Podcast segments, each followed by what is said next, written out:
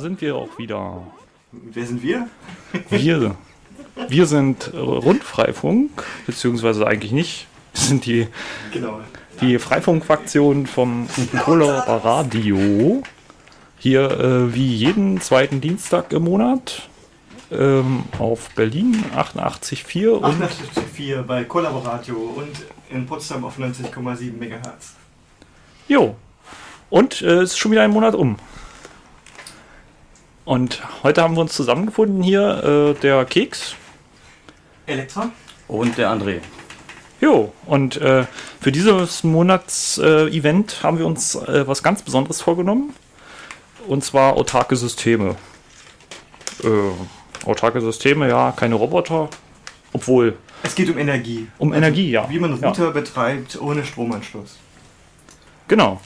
Genau, wir haben André im Studio. André, der macht auch sowas. Der hat einen Freifunk-Bollerwagen gebaut, habe ich gehört. Ganz genau, ganz genau. Also die Idee kam äh, letztes Jahr beim äh, Occupy Camp in Berlin. Ähm, da war krasser Internetmangel natürlich. Und ähm, dann habe ich mir überlegt, ja, hm, wie kriegen wir da jetzt Internet hin? Und äh, natürlich gab es auch keine Steckdose vor Ort, die wir anzapfen konnten. Ja, kanonische Lösung ist äh, ein Solarpanel holen ähm, und das irgendwie zum Laufen kriegen mit einem Router. Und damit das auch äh, nachts funktioniert, ähm, braucht man natürlich einen Akku oder Batterie. Und äh, ja, so ist dann die Idee gekommen, äh, ein schönes äh, großes Solarpanel zu holen, ähm, was ausreicht, um das Gerät äh, mehrere Tage, zwei bis drei Tage im Notfall auch mal ohne Sonne äh, betreiben zu können. Ähm, ja, also äh, das Ganze wurde dann montiert auf einem äh, Bollerwagen, so ein klassischer Bollerwagen. Andere gehen damit äh, an dem sogenannten Vatertag saufen und äh, Kein Platz mehr fürs Bier neben dem Router? äh, da ist noch äh, Platz für eine Kiste Bier, denke ich, drin, ja. Aber ähm, ja, die wird halt schön warm, ne? Fehlt die Kühlung. Hm. genau. Ja wenig Leistung, die wir da haben, oder? Also, Ja, vielleicht kann man da noch einen Kühlschrank betreiben, aber ich glaube, der ein Kühlschrank äh, zieht ganz gut, ne? Ich weiß, du kennst dich da Äh, sicher besser aus. Äh, ich, also ich kenne mich da, glaube ich, sehr gut damit aus. ähm, es gibt sehr, sehr teure Kühlboxen. Ähm, zum Beispiel von der Firma Engel. Die äh, haben Kompressoren und eine Einschaltdauer von 5 oder 10 Prozent in der Stunde und brauchen, äh, wenn sie laufen, dann so 40, 40 bis 50 Watt. Und da die aber nur 5 bis 10 Prozent in der Stunde laufen, also 6 Minuten, ne, verbrauchen die eben nur 5 bis 10 Watt die Stunde. Aha, das ist ja eigentlich äh, auch interessant für so ein. Äh, Genau, also wenn das Kühlgut schon kalt ist, dann bleibt es da kalt. ja. Mhm. Die Box kann, wenn sie Dauer läuft, kann sie auch bis minus 18 Grad tief kühlen, aber dann kriegst du ein Stromproblem. Aber Kühlschranktemperaturen, gute Kühlschranktemperaturen, das geht so mit 5 bis 10 Wattstunden. Ah, okay. Na gut. Schon ganz schön krass, ja. Ja, das ist schon Wahnsinn eigentlich. Ja. Also im Sommer kann man dann auch gut kühlen, aber im Genau. Winter hat man wahrscheinlich Probleme, ja. Also gut, mit Im dem Winter Kühlen, brauchst du ja nicht Kühlen. kühlen. Nicht, aber wahrscheinlich ein bisschen heizen, ja. Oder, genau, aber das kannst du dann. Äh, ja, aber das Solarpanel heizt sich schon ganz gut auch auf, ne? Also insbesondere dahinter äh, wird es schon das Pendel wird sehr warm. schön ja. warm. Aha. Naja, aber also bei dem Occupy Camp war natürlich jetzt nicht äh, primär die Bierkühlung das Im Problem. Vordergrund, weil politische Aktivisten, merkt euch, müssen nüchtern bleiben. Ganz genau, so sehe ich das auch. ähm, ja, ähm, jedenfalls, äh, ja, das äh, ganze Gerät mit dem äh, Solarpanel, ähm, Autobatterie und dann benötigt man halt noch so einen äh, Laderegler, der aufpasst, ähm, dass äh, die Batterie abgeklemmt wird oder der, der Verbraucher abgeklemmt wird, wenn die Batterie entladen ist. Also wenn, wenn man da nur noch, äh, ich weiß nicht genau, wahrscheinlich Also- 11 Volt oder sowas hat. Es gibt einen Prozess bei Bleibatterien, der nennt sich Sulfatierung. Bei der Sulfatierung bilden sich äh, grobe Bleisulfatkristalle. Das passiert immer dann, wenn der Akku unter eine bestimmte Zellenspannung entladen wird. Ähm, ein Bleiakku hat 2 Volt pro Zelle, das ist die, die Nennspannung. Und äh, beim 12-Volt-System, wenn die Spannung unter, sagen wir mal, 11,3 Volt sinkt, unter Last, dann beginnt diese Sulfatierung. Aber generell ist zu sagen, dass Bleibatterien äh, tiefe Ladezyklen, also Entladezyklen gar nicht mögen. Also die bewegen sich gerne so zwischen 100% und 80% Füllstand. Dann leben die viele, viele Jahre. Wenn man die immer ganz voll lädt und bis zur Tiefentladeschwelle, also bevor die Sulfatierung anfängt, entlädt, dann stirbt jetzt, äh, ich habe hier im Wiki, wo du es dokumentiert hast, gesehen, du hast eine normale Starterbatterie aus dem PKW genommen. Die billigste, die es gab, um das zu testen Genau. erstmal. Die verliert die Hälfte ihrer Kapazität nach 50 bis 100 Entladezyklen, wenn du sie bis zur Tiefentladeschwelle entlädst und dann aber immer wieder 100% auflädst. Ähm, wenn du sie zwischen 80% und 100% Füllstand bewegst, dann hält sie jahrelang. Also fünf, fünf bis sieben Jahre, wenn die Qualität nicht zu schlecht ist. Das sind jetzt ganz normale Bleibatterien, sage ich mal. Also ich, ich habe zumindest, als ich ein bisschen selber mal mir angeguckt habe, gesehen, es gibt jetzt auch spezielle Solarakkus, die man benutzen kann, die irgendwie besonders schnellladefähig sind und Nein, nein, es geht nicht um die Schnellladefähigkeit. Schnellladefähigkeit hat man vor allem bei Starter, also bei Starterakkus. Ähm, der Anwendungsfall in einem, in einem Fahrzeug ist, es fließt beim Starten ein extrem hoher Entladestrom, also es wird äh, innerhalb kurzer Zeit sehr viel Kapazität entnommen, aber halt nur sehr kurz. Und dann wird sofort wieder mit einem sehr hohen Ladestrom geladen. Also zum Beispiel die Lichtmaschinen im Pkw, äh, die hatten einen Ladestrom über 50 Ampere heutzutage. Und äh, zum Beispiel die, die Starterbatterie von einem kleinen Pkw ist typischerweise 36 Amperestunden. Das hat so ein, so ein Kleinwagen heutzutage. Ja, und ähm, also da wird der Akku nur um wenige Prozent entladen, dafür sehr schnell und dann aber auch sehr schnell wieder vollgeladen.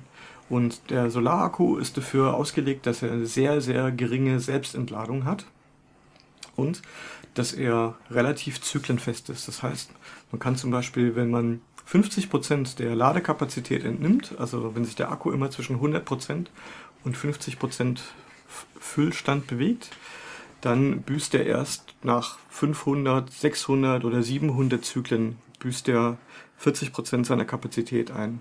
Also man hat immer bei diesen Akkus Verschleiß und der Verschleiß ist davon abhängig, wie tief die Entladezyklen sind. Aber ich glaube, ich bin viel, ab viel zu weit jetzt. Äh, Was ganz interessant wäre, äh, vielleicht bei den Batterien wäre noch äh, das Preisliche, weil das gibt ja große Differenzen da zwischen jetzt dieser äh, Standard äh, Starterbatterie 36 Ampere-Stunden kosten äh, um die 25 Euro bis 30 Euro und bei so einer äh, Solarbatterie kommt man damit sicherlich nicht hin. Da muss man, äh, was sagst du, so Komm- 100 Euro oder? Kommt, kommt man nicht hin.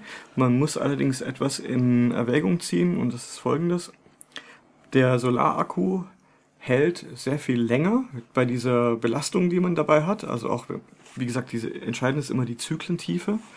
Ähm, die die Auto-Starterbatterie, wenn man die zwischen 100% und 80% Füllstand betreibt, dann hält die recht lange. Aber wenn man die zum Beispiel immer auf die Hälfte entlädt, dann altert die sehr schnell. Also sie verliert sehr schnell ihre Kapazität. Und äh, ein Solarakku, der macht es sehr viel länger. Also der hat eine viel höhere Lebensdauer. Und man kann quasi von der Amperestundenzahl, die da aufgedruckt ist, kann man viel mehr Kapazität tatsächlich nutzen. Also bei einem 36 Amperestunden Akkus hast du jetzt hier für deinen Bollerwagen verwendet. Ähm, da würde ich jetzt nur 20% davon entnehmen, also nur 7,2 Amperestunden würde ich entnehmen. Und dann hält er jahrelang, viele Jahre. Aber wenn man den tiefer entlädt, dann, wie gesagt, ist er schon nach weniger, weniger Jahren Schrott. Und wie gesagt, wenn man ihn ohne Tiefentladeschutz betreibt, dann geht es eher rapide, dann ist er ganz schnell kaputt. Mhm. Also ja, ähm, ich denke im Sommer würde das sogar tatsächlich ganz gut funktionieren, dass man den äh, über, sagen wir mal, 75 Prozent oder sowas halten kann, aber im Winter bis äh, funktioniert das dann nicht mehr. Es funktioniert schon auch, aber wie gesagt, der verschleißt relativ schnell. Ja. Dafür kostet er halt wenig. Und ähm, für so mal schnell für Occupy-Aktionen Genau. mal schnell was zusammenstellen mit wenig Budget ist das schon in Ordnung. Aber wenn man jetzt äh, Solaranlagen betreibt, um sich permanent von Stromversorgung unabhängig zu machen, also von externer Stromversorgung, dann ist es schon angebracht, wenn man so Bleigel-Batterien verwendet. Genau. Ja, was, was, was wäre denn jetzt eigentlich, wenn ich jetzt meinetwegen mein Setup habe und ich möchte das gerne autark benutzen, weil ich irgendwie das nicht an den lokalen Strom anschließen kann, was auch immer. Ähm, da gibt es ja wahrscheinlich verschiedene Faktoren. Also ich habe gehört, dass, dass es jetzt mit dem Breitengrad zum Beispiel zusammenhängt äh, und äh, vielleicht auch generell mit dem, mit dem Jahreswetter oder ähnlichen Sachen. Also worauf müsste man denn da am besten achten, wenn man jetzt sagt, ja, ich habe jetzt so ein Gerät, das weiß ich, das hat die und die Parameter, das läuft den ganzen Tag und verbraucht dabei, weiß ich, 10 Watt. Ähm, was, was kann man denn da so groß, grob überschlagen? Wenn ich jetzt äh, eine Präsentation zu dem Thema machen würde und hätte ein Whiteboard, würde ich oben drüber schreiben, Strom sparen. Das würde ich zweimal dick oder dreimal dick unterstreichen. Also des, der entscheidende Faktor ist, dass man erstmal guckt, dass äh, das Gerät, was man damit betreibt, also in dem Fall geht es ja um einen WLAN-Router, dass der so wenig wie möglich Strom verbraucht. Ähm, wenn man zum Beispiel nur 0,1 Watt irgendwo sparen kann, dann reduziert es drastisch die, die Kosten und es verbessert die Lebensdauer von dem System.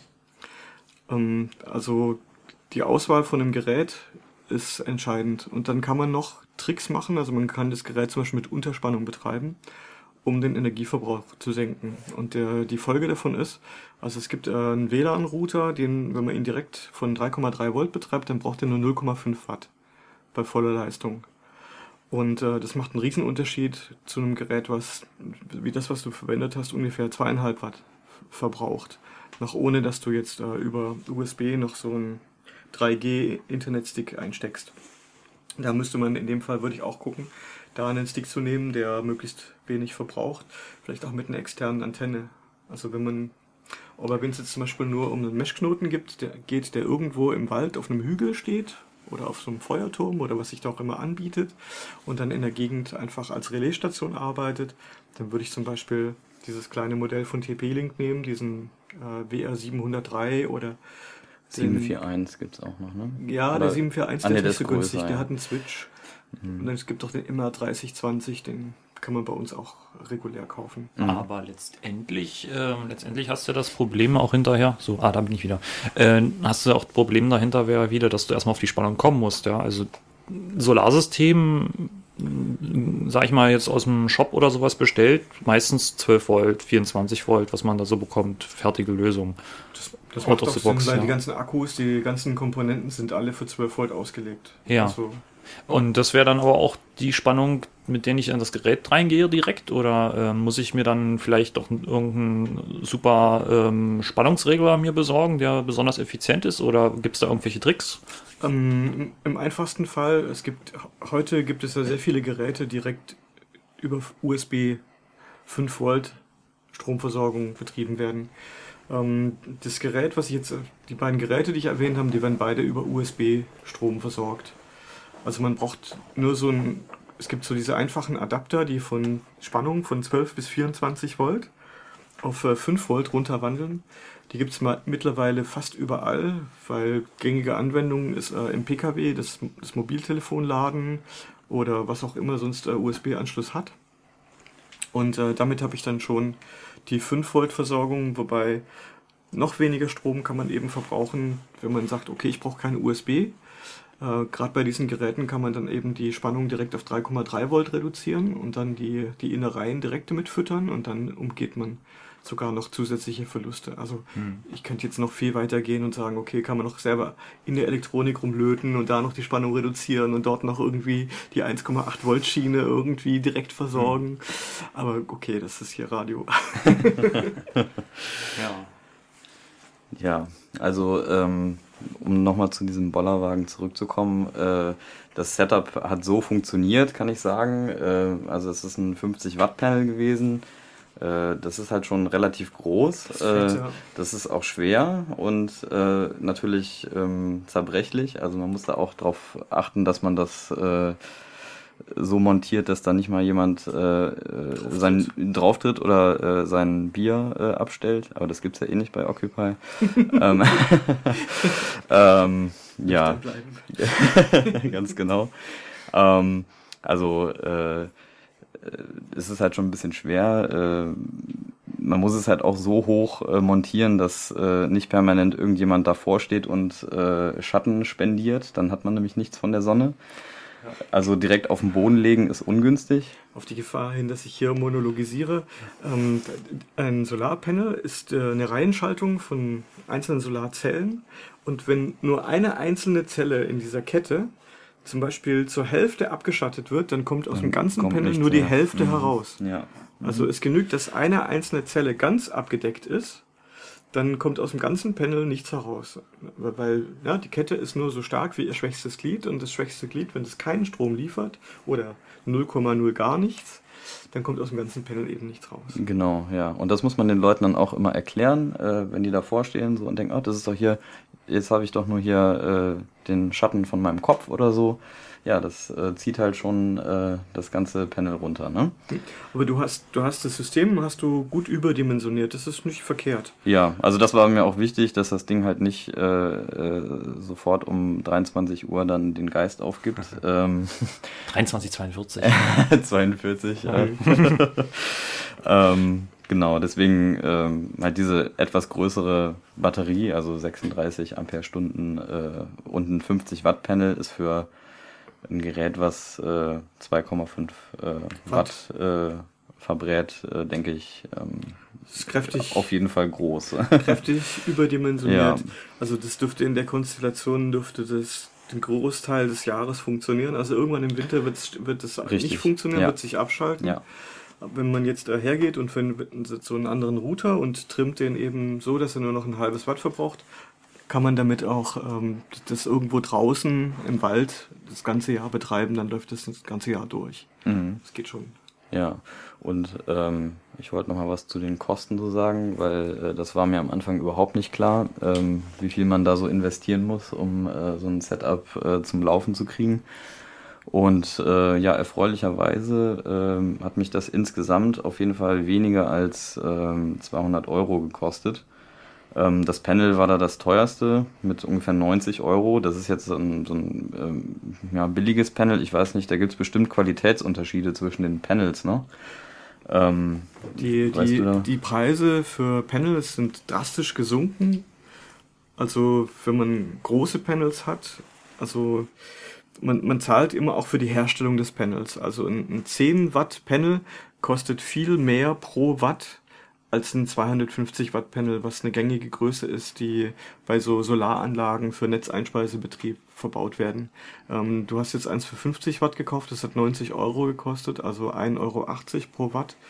Das ist relativ günstig. Also Mhm. dafür für die, also na, für die Herstellung des Panels, für den Aufwand, den man für die Produktion braucht, ist das ga- ganz okay. ja, Wie sieht es denn aus? Du hast ja gesagt, wenn eine Zelle da irgendwelche Probleme macht ähm, oder beschattet wird, äh, dass, dass das Ganze dann nicht mehr funktioniert oder nicht mehr so gut funktioniert.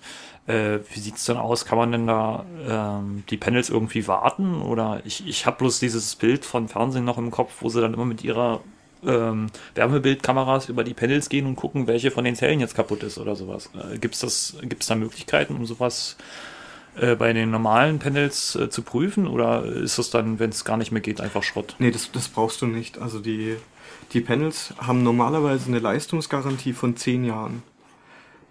Also du kaufst ein Panel und äh, sie gewährleisten dir, wenn du ein 50 Watt Panel kaufst, äh, typischerweise eine Leistungstoleranz von plus minus 10 Prozent und die garantieren sie dir über 10 Jahre. Also ich betreibe seit 1992 Solaranlagen selber und ähm, ich hatte ein Panel, was defekt gegangen ist, aber es lag daran, das war eine schlechte Konstruktion. Da wurden äh, die Kabel wurden durch ein gemeinsames Loch geführt und äh, die haben dann im, im Laufe der Jahre durch die Sonnenstrahlung ist die Isolation außen abgegangen, Brüchig geworden. brüchig Mhm. geworden, dann irgendwann abgefallen und dann hatte ich so einen Effekt, ich konnte auf das Panel mit dem Daumen kräftig draufdrücken, dann hat es funktioniert eine Weile und dann hat es eben wieder einen Kurzschluss gehabt.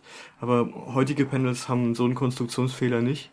Äh, was passiert im Normalfall ist, dass die, die einzelnen Zellen, die bleichen durch die, die Sonnenstrahlung, bleichen die aus. Die ändern dann ihre Farbe von, äh, es gibt ja die Polykristallinen, die, die schimmern so bläulich. Und es gibt die Monokristallinen, die sind so einheitlich schwarz. Und die werden halt im Laufe der Zeit, äh, verändern die ihre Farbe halt mehr so Richtung braun. Irgendwann sogar so ein helleres Braun. Funktionieren aber immer weiter. Nur die, die reflektierte Sonnenstrahlung wird mehr. Also je heller die Fläche, desto weniger absorbiert sie die Strahlung und desto weniger Ertrag kommt raus. Das ist so, so typischer Alterungseffekt bei den Geräten. Also typischer Alterungseffekt, genau. man ja auch bei Dioden aber anders, dass, dass, dass halt mit der Lebenszeit dann auch die Leistung runtergeht, aber ähm, tendenziell werden sie halt nicht komplett ausfallen oder äh, Nee, Also- nee, und ähm, das, also der Leistungsverlust, ist, der liegt dann so, also geschätzt würde ich sagen, bei meinen Panels, nachdem die äh, über 20 Jahre alt waren, äh, kamen da, ich glaube, immer noch 80 Prozent oder über Wow. 80 Prozent der Energie raus, die eben da auf dem Etikett angegeben war. Mhm. Und ähm, gibt es einen äh, Unterschied in der Leistung zwischen Monokristallin und Polykristallin? Ja, Einen gibt, signifikanten? gibt es, äh, das sieht man schon, wenn man auf die Oberfläche guckt. Also wie gesagt, die, die bläuliche Oberfläche ist viel heller als die einheitlich schwarze von, dem, Mo- von der monolithischen Einkristall.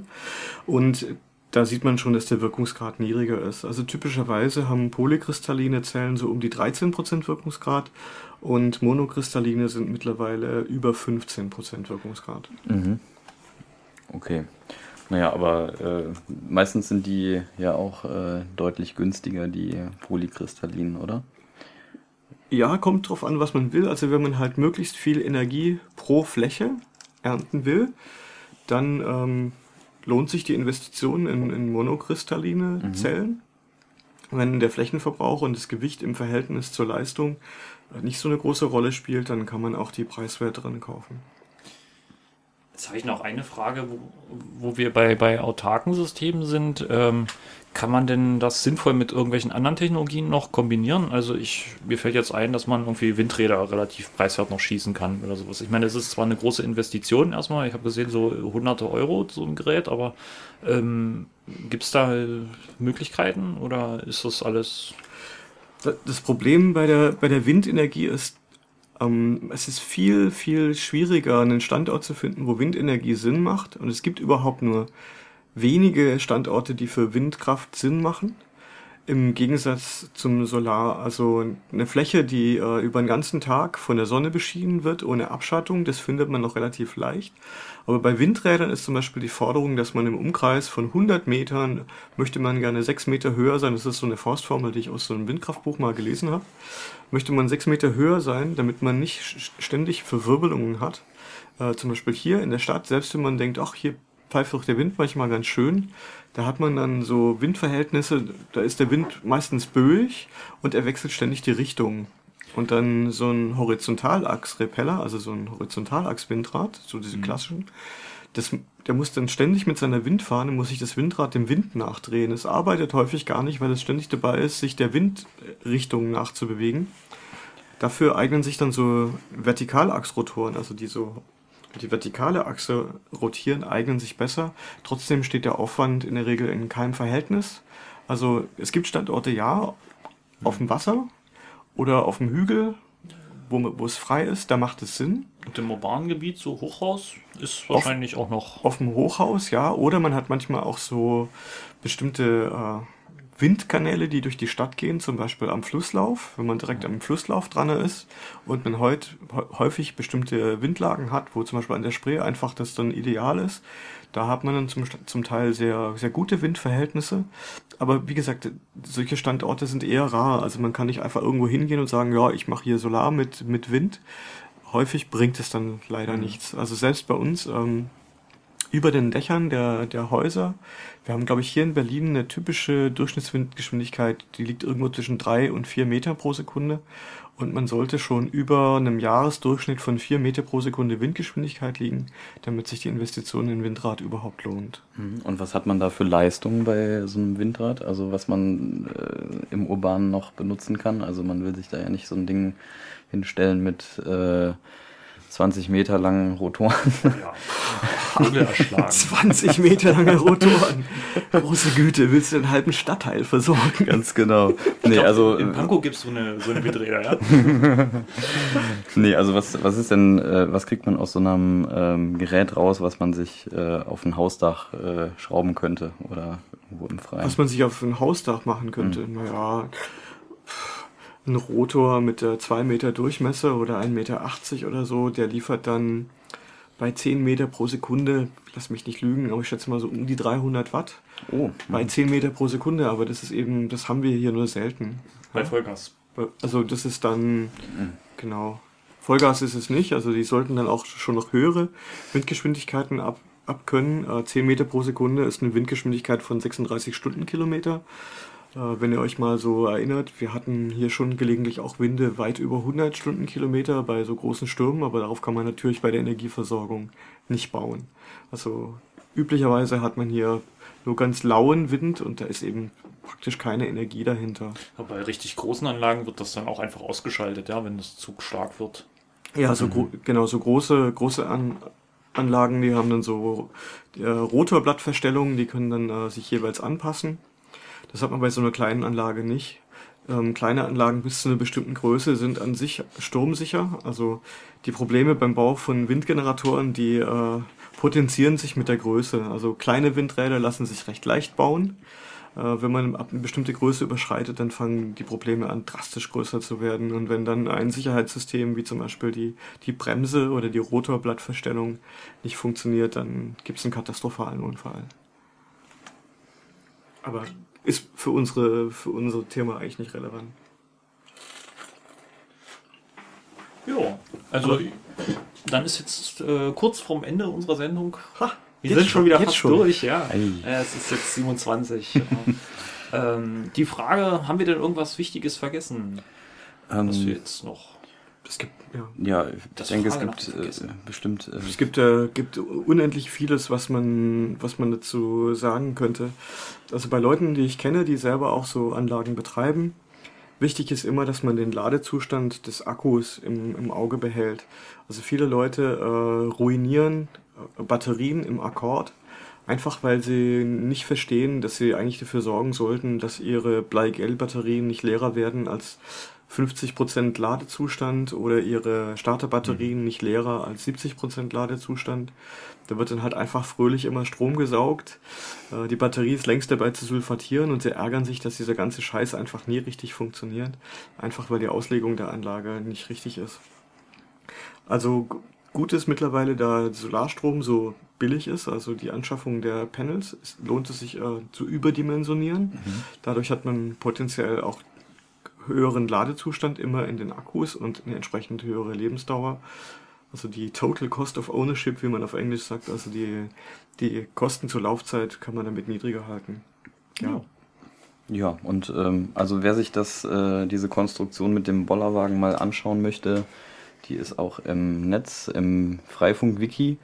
Äh, da einfach mal nach äh, so, äh, Solar Powered Router suchen. Äh, da werdet ihr ihn finden, inklusive Bilder und äh, auch einer äh, Liste mit den Teilen, die ich da verbaut habe. wiki.freifunk.net Mhm, genau. Okay, dann gibt's die, Ja.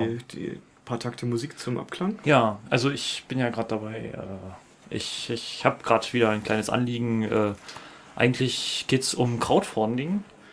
Crowdfunding. Genau, über, über ein äh, Projekt, was jetzt gerade eigentlich Open Source Musik macht, Creative Commons Musik. Und äh, ja, sie wollen eine Vinyl drucken und suchen da jetzt noch Geld. Und äh, das ist Entertainment for the Brain Death. Und Entertainment for the Brain Dead. Sehr Ja. gut, sehr gut. Und ja, also wenn man will, kann man das unterstützen. Bei Start Next ist das zu finden. Gibt's Start da nur- Next, okay. Genau, Roadkill on Vinyl. Okay, na dann, äh, Ja. spielen wir mal ein paar Takte Das davon, ist oder? jetzt äh, ein anderes Lied, aber es passt, glaube ich, in die Sendung besser rein. Gut.